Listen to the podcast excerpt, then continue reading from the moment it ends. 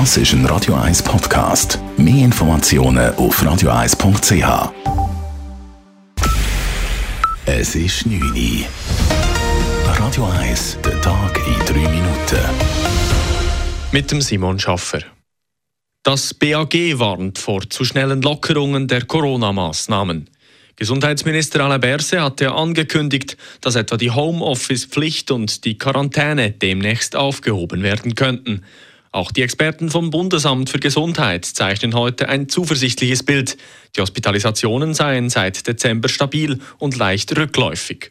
Auch könne mit einiger Sicherheit gesagt werden, dass die Intensivstationen definitiv von der Omikron-Welle verschont bleiben. Das sagte Patrick Mattis vom BAG heute an einer Medienkonferenz. Dennoch sei bei Lockerungen Vorsicht geboten. Der Bundesrat wird das diskutieren und darüber entscheiden, ob und in welchem Umfang jetzt Maßnahmen abgebaut werden können. Ich denke, allzu eilig haben sollten wir es trotz der guten Lage, trotz der Zuversicht, die wir haben, ähm, nicht gehen. Aufhebung von Maßnahmen heißt automatisch auch eine Zunahme des Infektionsgeschehens. Und der Höhepunkt der Omikron-Welle sei ohnehin noch nicht erreicht, so Patrick Mattis weiter.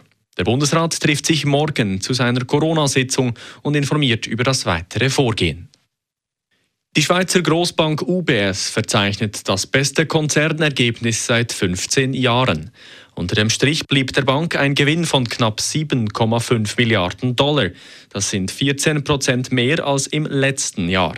Das Ergebnis wäre sogar noch besser ausgefallen, wenn die UBS nicht weitere 740 Millionen Dollar wegen eines laufenden Steuerverfahrens in Frankreich zurückgestellt hätte. Im Dezember war die UBS von einem Gericht in Paris auch in zweiter Instanz unter anderem wegen unerlaubter Geldwäsche schuldig gesprochen worden.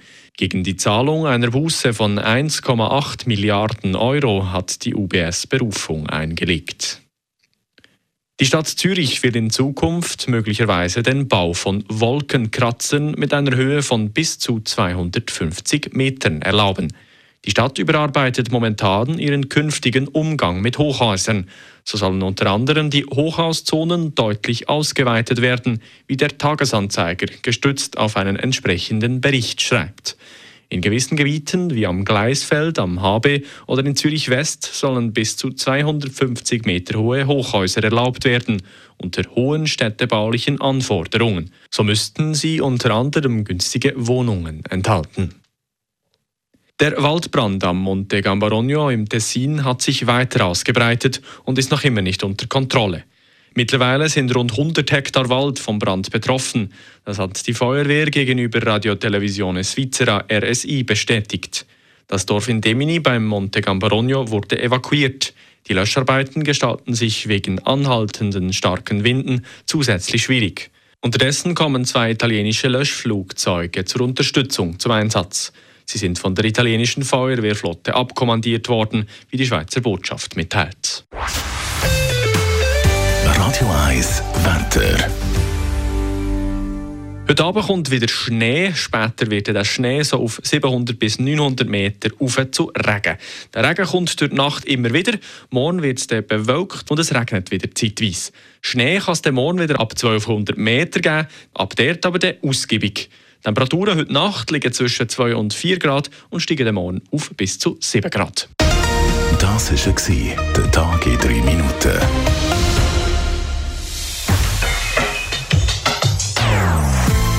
Non-Stop-Musik auf Radio 1. Die besten Songs von allen Zeiten. Non-Stop. Radio 1.